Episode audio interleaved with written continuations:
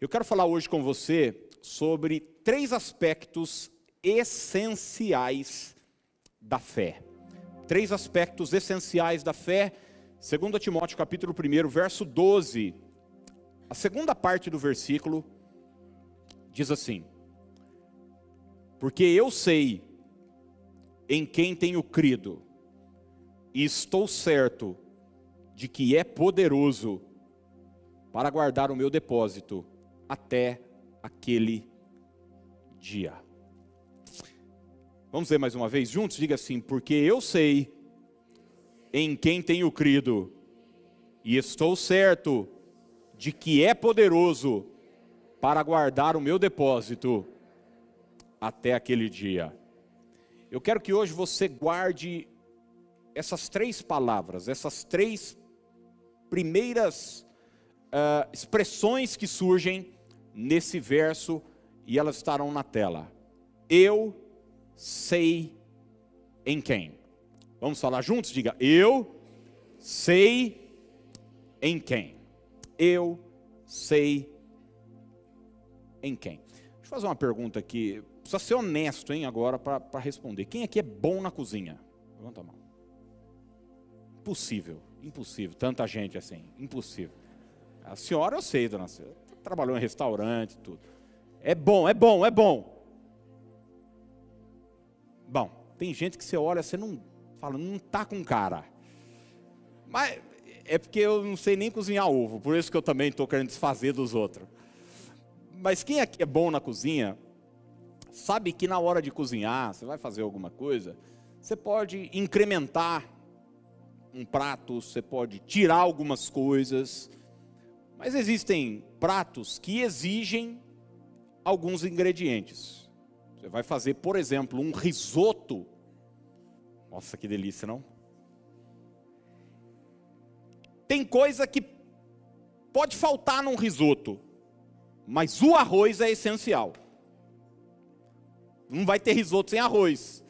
Você pode ter risoto sem carne, por exemplo. Você faz um risoto com queijo, com tomate cereja, com tem gente que coloca vinho no risoto, tem gente que põe camarão no risoto, filé mignon no risoto, é, shiitake, shimeji.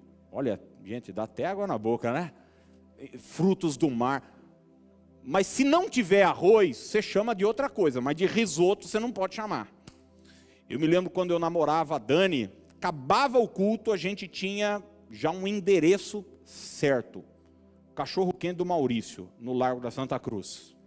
Quem aqui já, já foi? Isso, bastante gente dura aqui na igreja. Custava 10 reais e comia quatro pessoas o cachorro quente. Desse tamanho aqui, ó. E, e o cachorro quente era o seguinte: eu, a gente pediu de frango. O de, era o mais caro, 10 reais. Vinha frango desfiado, catupiry, milho, vinagrete, batata palha. Gente, vinha um mundaréu de coisa e vinha o que também? Salsicha. Salsicha. Porque é o seguinte, um cachorro quente pode ter um monte de coisa, mas se não tiver salsicha, não é cachorro quente. Assim como feijoada. Domingo que vem vai ter feijoada lá na casa do meu avô. Meu avô disse que faz a melhor feijoada do mundo.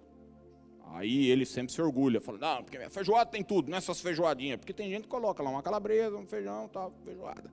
É, mas não, vai rabo, vai orelha de porco, é, pé de porco, aqueles negócios com pelo, aqueles couro.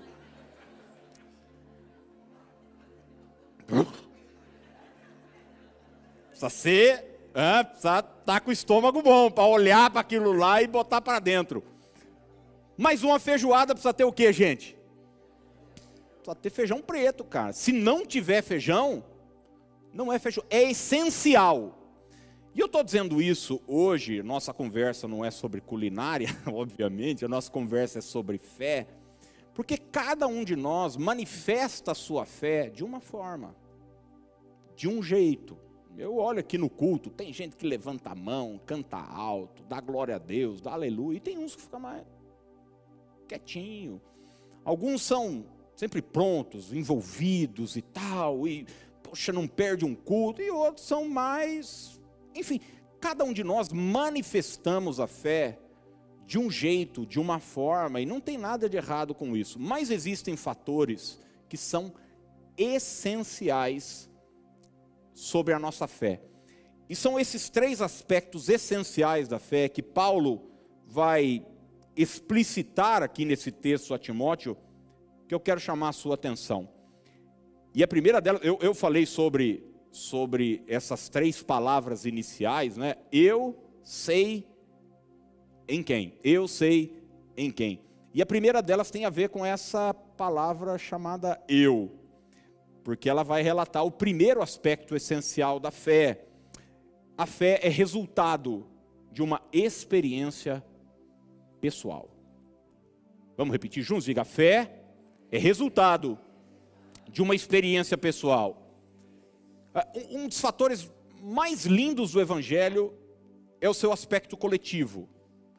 Então você vai ver, é, Paulo trata a igreja como um corpo, um corpo que é feito de vários órgãos. Em outro momento, Paulo trata a igreja como um exército. Um exército é feito de vários soldados. Jesus e também o apóstolo Paulo trata a igreja como uma família, e uma família é feita de vários membros da sua família. É, quando Jesus ensinou os seus discípulos a orar, ele não ensinou os discípulos a orarem na primeira pessoa, ele ensinou a orar na primeira pessoa do plural, Pai Nosso, que estás nos céus, é, o, o, pão é nosso, é, é, enfim, é lindo a gente olhar para o Evangelho e ver esse aspecto do coletivo, mas ele só pode ser coletivo porque antes existem inúmeras individualidades colocadas ali. Só tem um exército, porque tem um soldado, dois, três, quatro, cinco. E é assim na vida cristã também.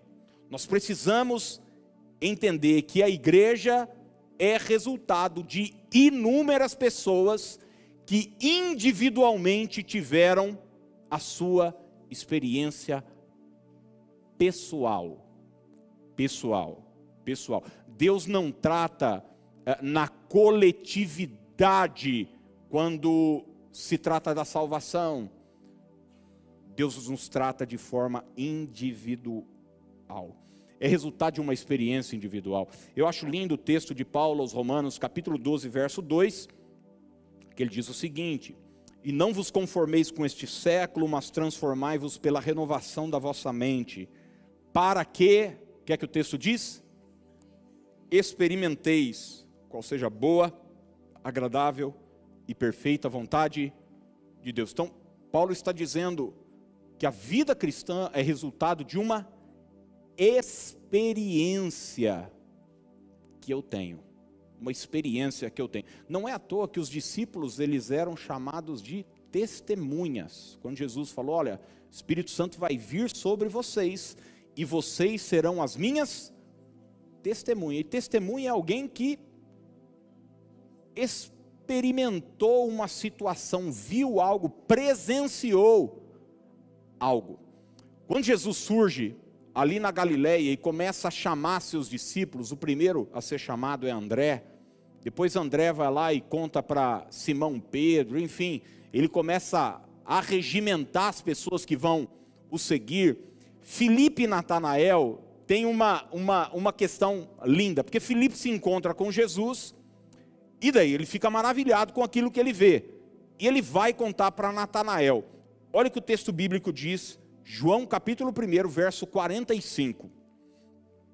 Filipe encontrou a Natanael e disse-lhe: Achamos aquele de quem Moisés escreveu na lei e a quem se referiram os profetas, Jesus, o Nazareno, filho de José.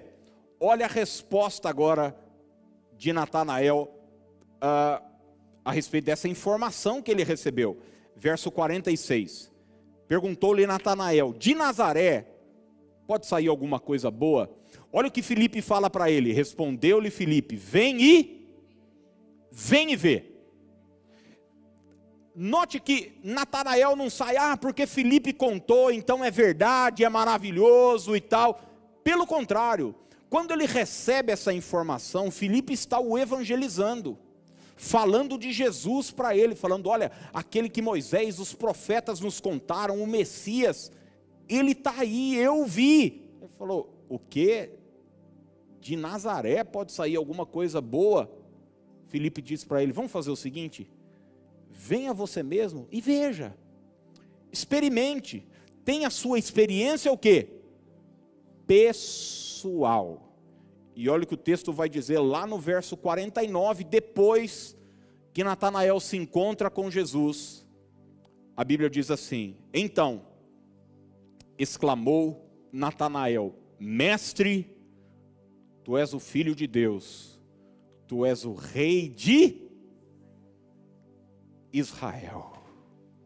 Finalmente, Natanael tem a sua experiência pessoal. E Paulo diz o seguinte: porque eu sei em quem tenho crido. Eu, ele não fala nós. É verdade que nós sabemos, mas ele diz: eu tive a minha experiência. Você vai olhar para Atos 9, quando ele está indo a caminho de Damasco, Paulo tem a sua experiência. E a pergunta que eu faço para você hoje à noite é a seguinte: você teve a sua experiência pessoal com Jesus? Ou você está aqui porque, nossa, eu estou aqui porque senão minha esposa enche o saco a semana inteira. Puta, eu estou aqui porque senão minha mãe tira meu celular.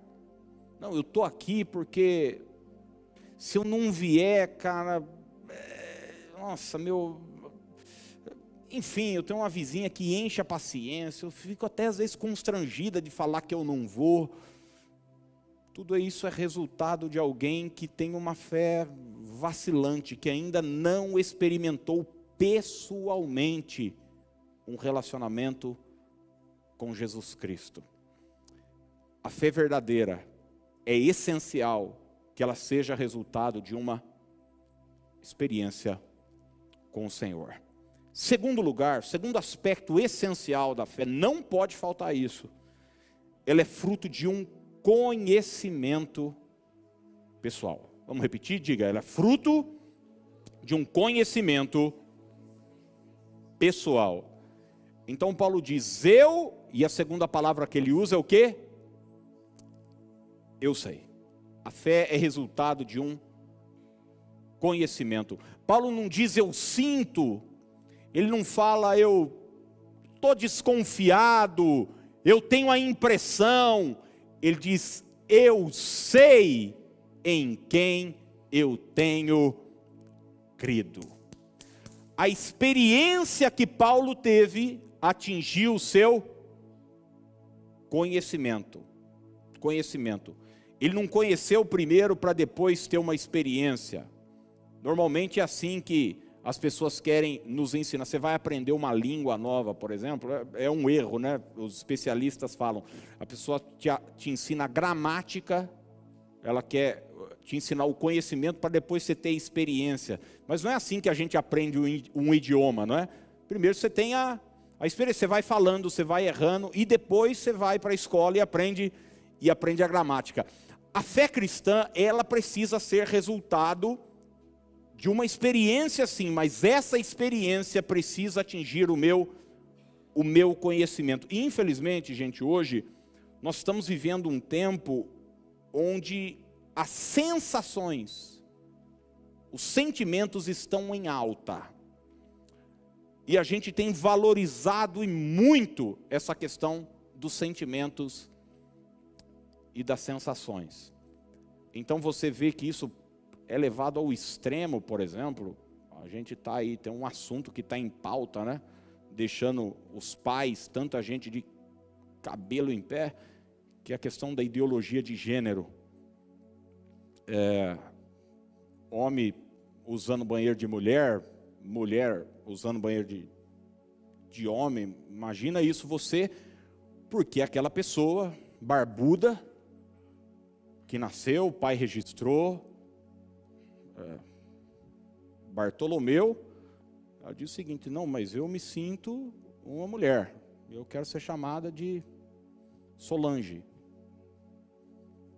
Então, essa a questão não é o que é a verdade. A questão é como eu me sinto. E eu estou dando esse exemplo extremo só para dizer para você o risco que nós corremos vivendo no mundo de hoje, onde nós valorizamos demais as nossas sensações, os nossos sentimentos, e a gente carrega isso para a fé. E a gente está na igreja e a gente diz que ama a Deus, quer servir a Deus, mas, por exemplo, eu já ouvi muito cristão dizendo: Eu sinto que Deus não me ama. Eu sinto. Eu sinto. Mas a fé não tem a ver com aquilo que você aquilo que você sente. Eu já tive pessoas que chegaram para mim e disseram o seguinte: Eu sinto que você não gosta de mim. Bom, você vai fazer o quê? É o sentimento da é o sentimento da pessoa. E às vezes a gente carrega isso para a nossa espiritualidade. A gente quer vir para o culto e a gente quer ter boas sensações. Então a gente quer arrepiar, a gente quer, sabe, é, é, sair emocionado. E tudo isso é legal se acontecer, mas deixa eu dizer algo para você: se não acontecer, tudo bem. Tudo bem, porque fé não tem a ver com sensações, fé tem a ver com conhecimento. Com conhecimento, ele diz: Eu sei em quem eu tenho crido. Se você entregar o seu relacionamento com Deus na mão das suas emoções, deixa eu falar uma coisa para você: você está morto na hora que a prova vier.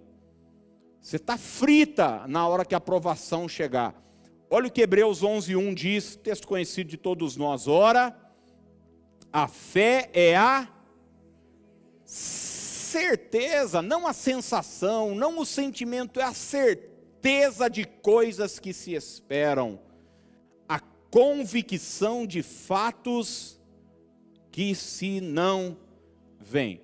Certeza e convicção. Vamos repetir essas duas palavras? Diga certeza e convicção. É, ô, gente, sem querer romantizar a coisa, eu citei aqui hoje pela manhã um pouco daquele momento difícil que Jó viveu. Quando uma notícia pior que a outra vai chegando.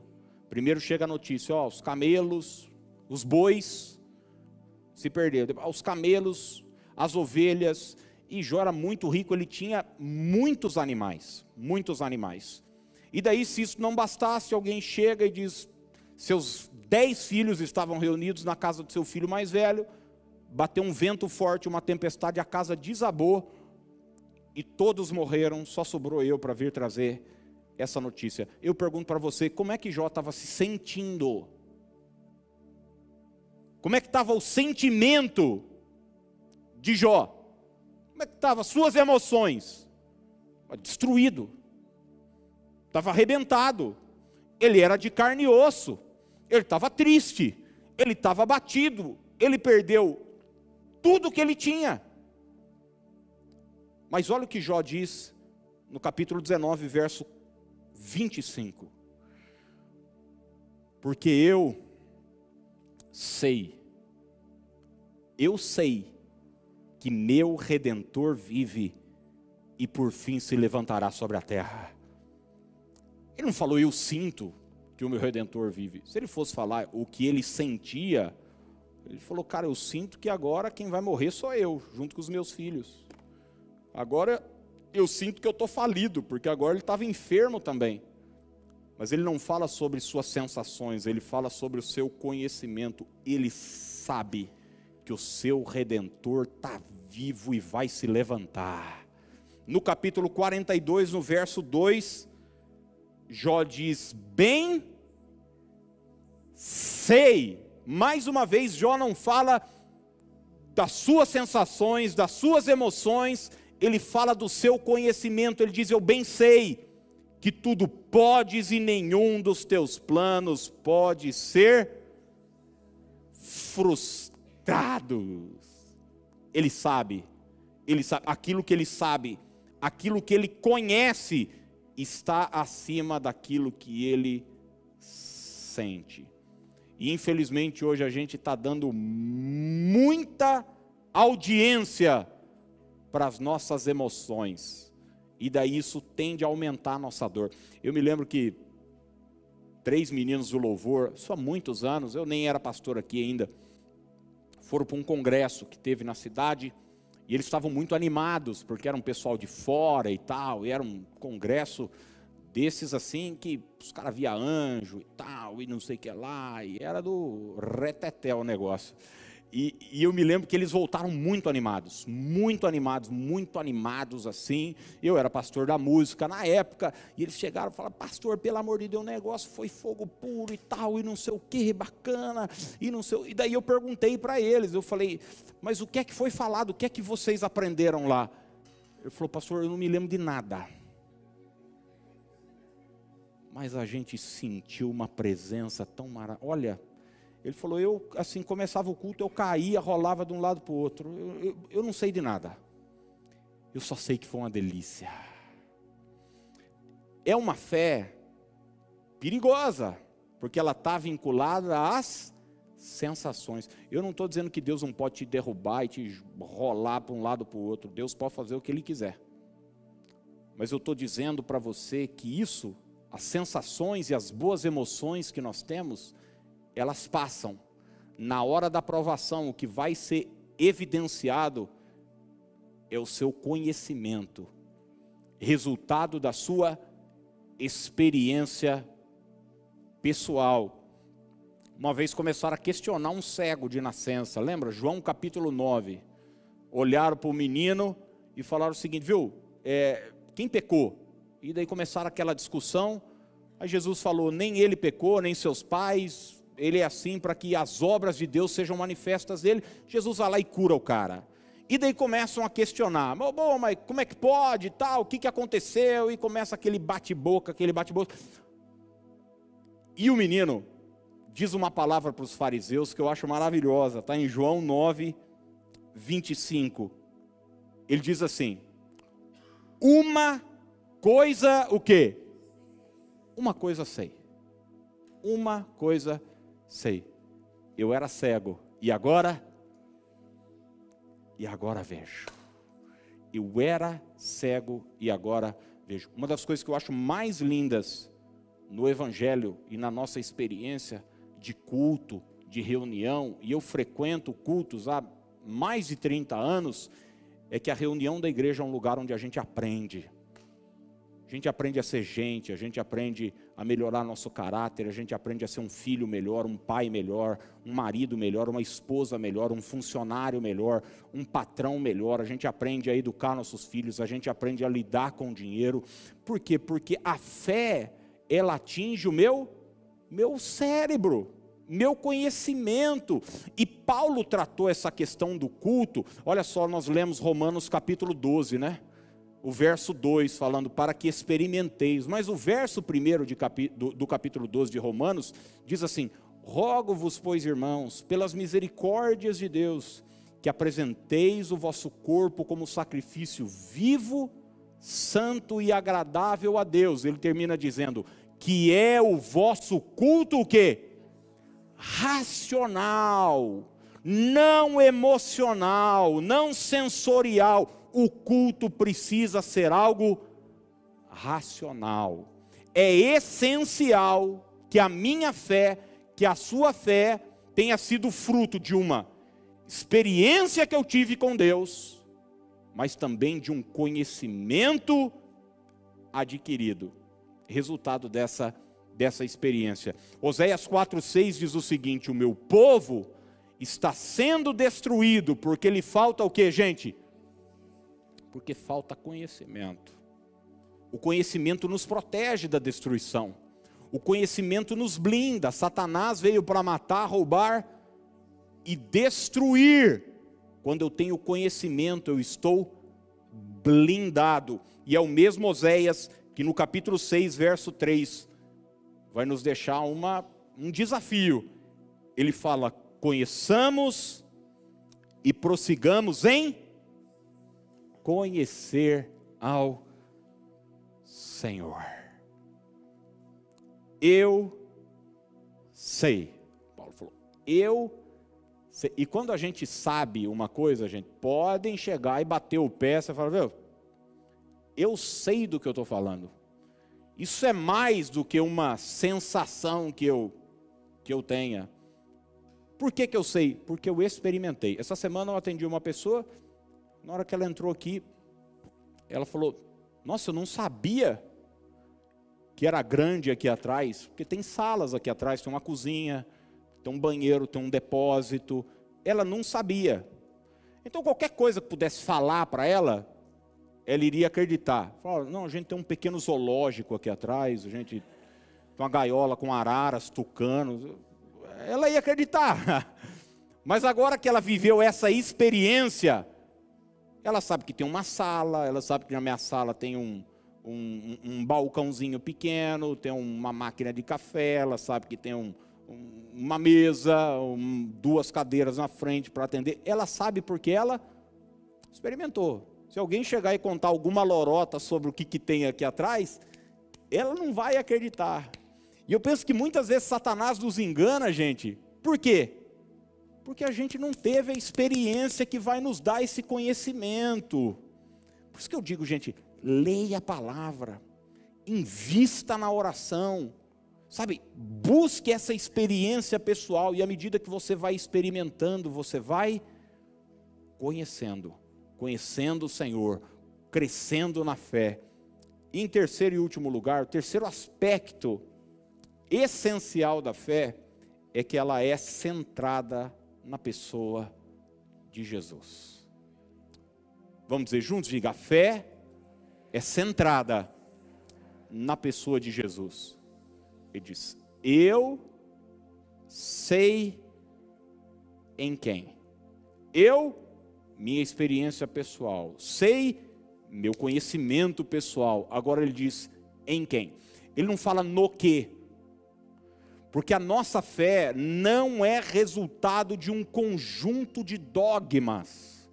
A nossa fé está centrada em uma pessoa, e essa pessoa é Jesus de Nazaré. Gente, as pessoas amam dogmas. As pessoas amam uma cartilha para elas rezar. E elas querem sempre saber, porque quando você vai para uma religião, eles vão te dar uma cartilha. Eles vão chegar lá a partir de agora, você vai precisar rezar ou orar, tal horário, tal horário, tal horário, virado para tal lugar é, você vai precisar fazer isso, você vai precisar fazer isso, você vai precisar fazer aquilo. Mas a fé cristã não tem esse aspecto, ela não está centrada em dogmas. Jesus nunca gastou tempo falando de dogmas, gente. Me mostra na palavra os evangelhos, Mateus, Marcos, Lucas e João, Jesus falando de predestinação, de isso aí são os teólogos que na igreja que vão anos depois falar sobre, ficar questionando sobre eleição, sobre é, graça irresistível, sobre é, supralapsarianismo. Essas, essas, Jesus não gastou tempo com isso. Que Jesus gastou tempo é dizer o seguinte: olha, eu sou o centro. No princípio era o Verbo, o Verbo estava com Deus e o Verbo era Deus. Jesus foi a manifestação da palavra. Se você quiser conhecer a palavra, a verdade de Deus, olhe para Jesus. Olhe para Jesus, o foco é Jesus, o centro é Jesus. Essa era a dificuldade dos fariseus. Que os fariseus focavam a sua fé pessoal numa doutrina, em um monte de coisas que eles não podiam fazer e tantas outras que eles deveriam fazer. E daí chega Jesus, e daí a cabeça dos caras piram. Por exemplo, a questão do sábado. Os caras não podiam fazer nada no sábado. E daí Jesus está trabalhando no sábado, tá? Tem, tem uma, uma, uma, coisa, estão com fome, os discípulos estão com fome, os caras começam a colher lá e, e comer. E Jesus tem que botar na cabeça daqueles caras o seguinte: ele falou, tem alguém aqui que é maior do que o sábado. Será que vocês conseguem botar isso na cabeça de vocês? A nossa fé está focada na pessoa de Jesus de Nazaré. O nosso foco é Ele. Ô, gente, eu assusto com gente que fala mais da igreja do que de Jesus. Fala mais do pastor do que de Jesus. Tem alguma coisa errada. Se a sua fé está focada num pastor, num bispo, num missionário, alguma coisa está errada. Porque sua fé está volúvel uma hora dessa, o seu pastor não te cumprimenta, não fala o que você gostaria, te aborrece, se precisa de alguma coisa, ele não estende a mão, ou ele apronta alguma, o que é que vai acontecer com a sua fé? Vai ser abalada. Mas se você centrar sua fé em Jesus Cristo, você está seguro, porque Jesus é rocha inabalável. Ele não muda, ele é o mesmo ontem, hoje e será eternamente. Eu vejo pessoas hoje, nós temos no Brasil um crescimento gigantesco da igreja evangélica, mas hoje tem uma igreja que não frequenta os cultos. Não frequenta. Tá, tem, tem muito desviado hoje. Antigamente a gente ouvia muito, eu sou católico não praticante. Eu, eu cresci num, num, numa escola católica, mas daí eu via lá, todo mundo era católico, mas ninguém ia na missa. Não, hoje tem um monte de evangélico não praticante. Não praticante. Ah, eu, eu, eu não vou na igreja. Alguns falam assim: eu amo os louvores. Ah, eu sinto uma paz. E daí, às vezes, você vai conversar com a pessoa, é alguma decepção com alguém que ela teve. Ah, eu frequentava uma igreja tal, meu pastor lá arrumou outra mulher. Ah, eu frequentava uma igreja tal, meu pastor lá roubou o dinheiro. Ah, eu frequentava tal lugar, mas fulano, não sei que lá, e tal. E daí, o que, que acontece com a fé da pessoa, gente? É destruída, porque o foco era o quê? Era uma pessoa. Quando você coloca o seu foco em Jesus, sua fé está segura. Sua fé está segura. Sua fé está segura. Olha o que Paulo falou, gente, em Filipenses 3, a partir do 4. Vou correr aqui nesses cinco minutos que eu tenho.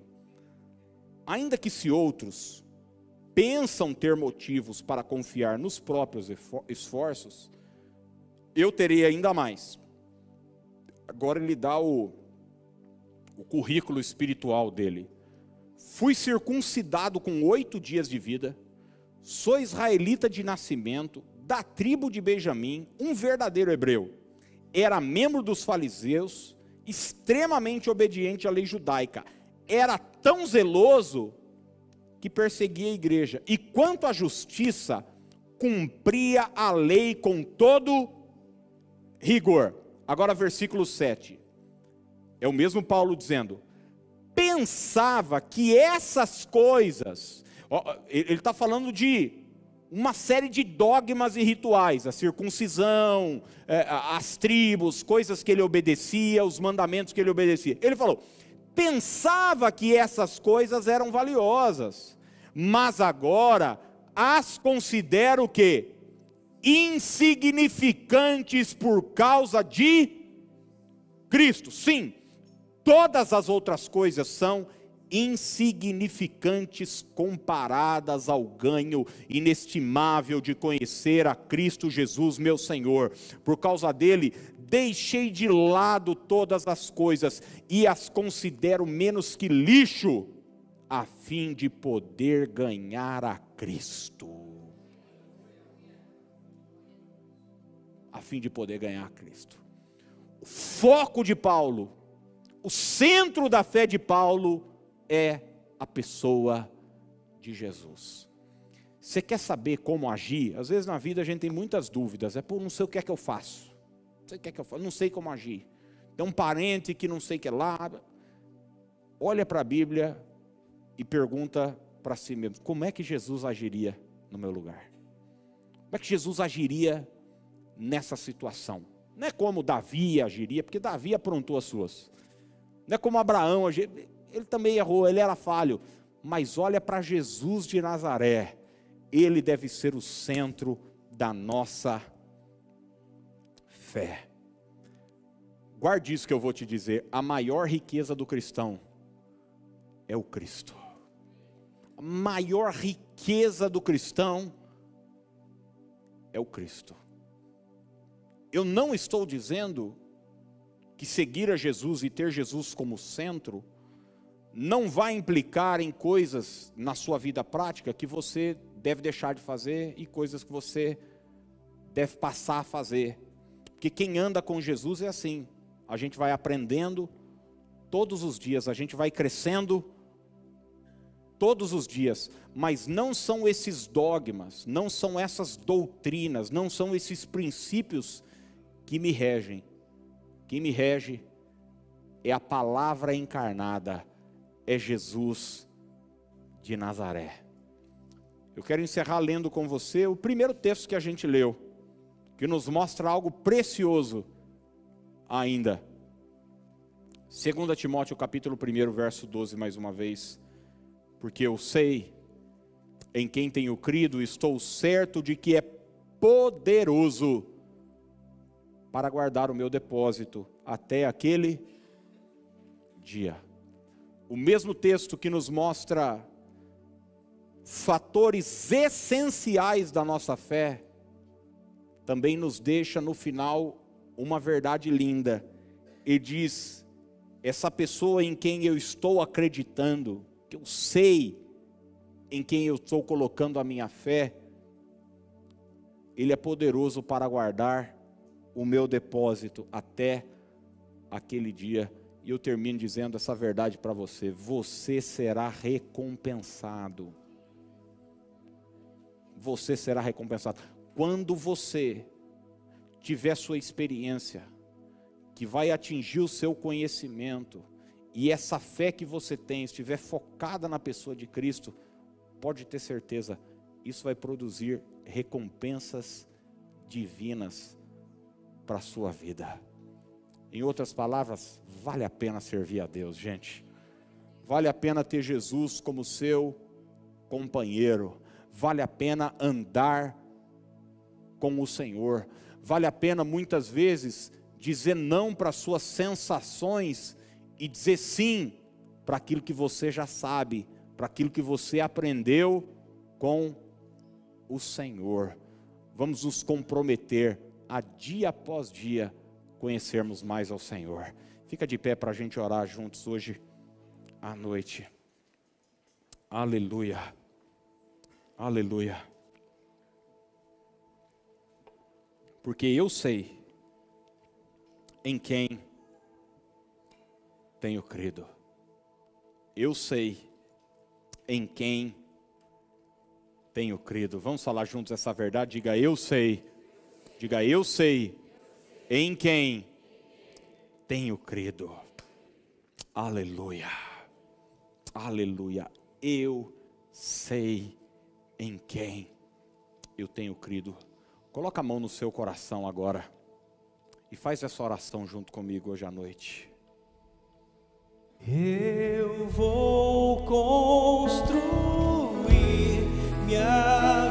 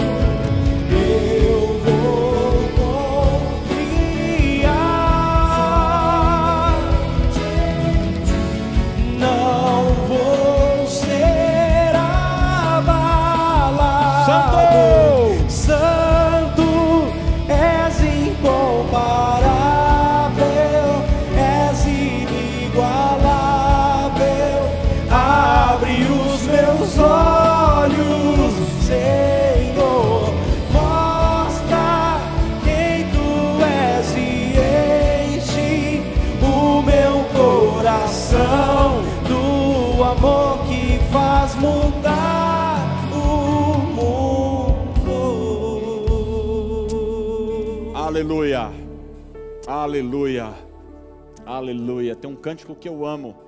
A gente não vai cantar aqui, mas é, diz assim: tem tudo a ver com Ele. Tem tudo, tudo, tem tudo a ver com Jesus. Quando Ele é o centro, gente, tudo muda. Sabe por que a gente às vezes fica triste, a gente fica grilado? Porque a gente está focado na gente. Estou focado na minha dor, estou focado nos meus dramas, estou focado na minha. Mas olha a história desse cara chamado Paulo. Paulo passou dois terços do seu ministério atrás das grades, preso. Já imaginou o drama que ele estava vivendo? Mas sabe o que, que ele fez quando ele estava preso? Sem saber, ele escreveu metade do Novo Testamento. Porque ele sabia que tinha tudo a ver, tinha tudo a ver com ele. Ele não ficou, oh, injustiça o que eu estou vivendo, estou aqui injustamente por tentar ajudar as pessoas. Não, ele sabia, cara, que ainda que isso não fosse legal, ele estava ali por um propósito dele. É esse Paulo que escreveu e nos deixou essa joia em Romanos 8, dizendo: Sabemos que todas as coisas cooperam para o bem daqueles que amam a Deus, que são chamados segundo o seu propósito. Então, quando você estiver vivendo uma dor, uma dificuldade, um problema, um desafio, olha para Ele, olha para, coloca a sua fé nele. Hebreus vai dizer, e olha, não, não olha de qualquer jeito, não, ele diz, olhando firmemente para o Autor e aquele que começou, o Autor e o Consumador da fé.